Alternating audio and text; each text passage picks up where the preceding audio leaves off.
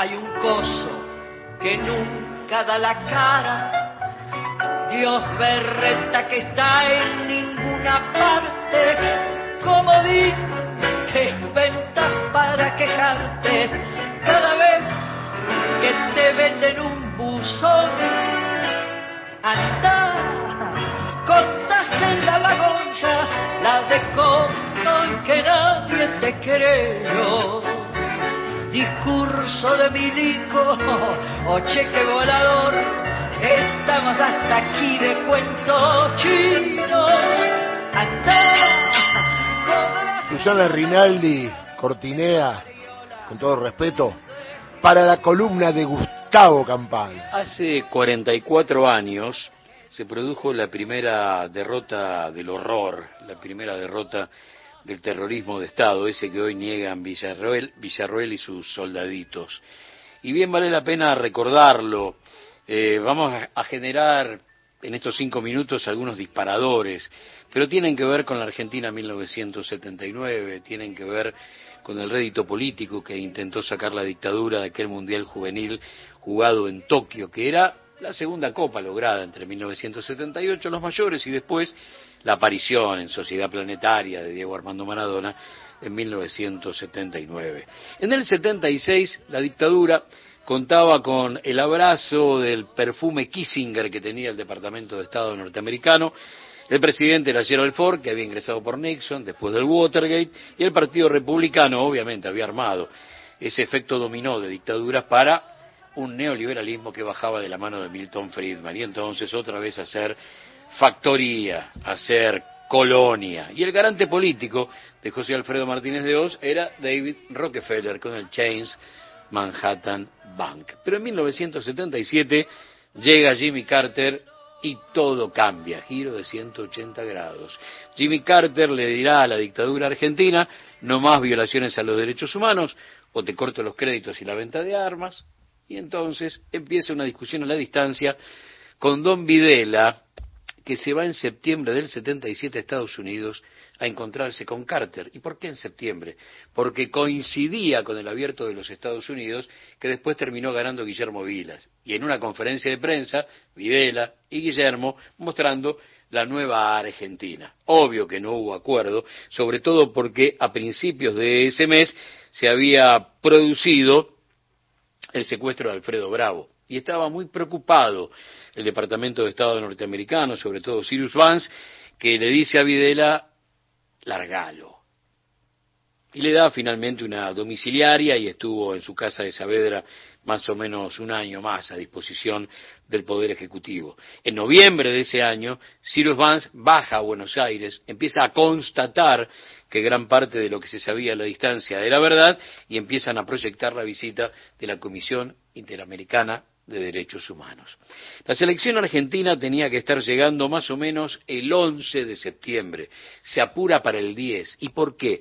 Porque ese día, en Avenida de Mayo al 700, en la oficina de la OEA, se iba a tomar declaración a los familiares de las víctimas y a los sobrevivientes del terrorismo de Estado. Y entonces, el avión llega a Brasil, un avión militar de la dictadura brasileña los trae a Ceiza, dos helicópteros del ejército los dejan en la cancha de Atlanta y de ahí la delegación va a la casa de gobierno. En ese mismo momento, la vuelta a la manzana daban los miles de hombres y mujeres que iban a testificar.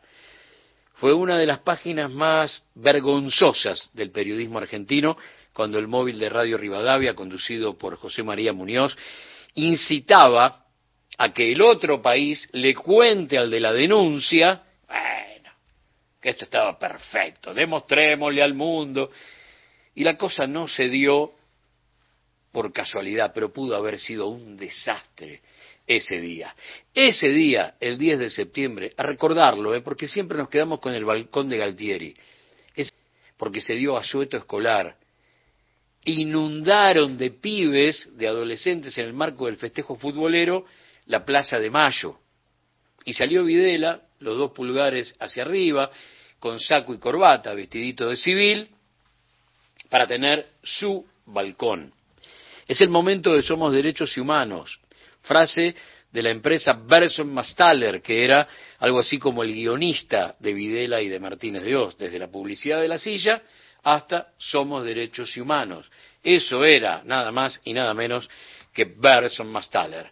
Están acá hasta el día 20, fueron por todas las cárceles posibles, hablaron con los presos políticos, eh, supieron perfectamente que fueron tabicados algunos lugares donde funcionaban centros clandestinos, otros fueron derrumbados, pero la Iglesia Católica colocó en una isla en el Delta a gran parte de los que estaban detenidos en la ESMA. Y cuando llegó la comisión, no había nadie. La comisión abrió tres oficinas en todo el país y recibieron 5.580 denuncias de secuestros y desapariciones. La Armada guardó a los detenidos ilegales y aquí no ha pasado nada. Se fueron el 20 y a fin de año sacaron un documento demoledor sobre lo que sucedía en la Argentina. Intentaron los milicos con el Mundial 78, con el Mundial 79, enfrentar a la campaña anti-argentina, que no era más que la verdad, que venía del norte a través de los partidos políticos populares del viejo continente, los exiliados argentinos y los sobrevivientes del terrorismo de Estado. Esa campaña contaba con el centro piloto de París, o sea, contrarrestar, contragolpear implicó armar una embajada paralela en París, bancada por la Armada, donde se intentaba, bueno, armar una guerra psicológica.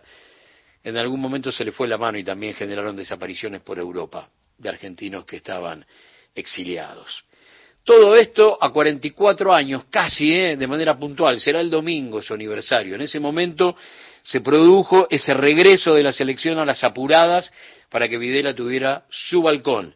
Y ese día la gente prestó declaración en la boca del león, sabiendo perfectamente que a partir de ese momento corría riesgo su vida. Y como hemos dicho más de una oportunidad, cuando hablamos del juicio a las juntas, los héroes no están en los jueces ni en los fiscales. Son más de 200 personas que declararon con sus verdugos a un metro y medio de distancia a sus espaldas. Esos son los héroes del juicio a las juntas. Los héroes, hace 44 años, son también aquellos que poblaron Avenida de Mayo del 700 y entendieron que no había que responder a aquella agresión que había organizado Radio Rivadavia.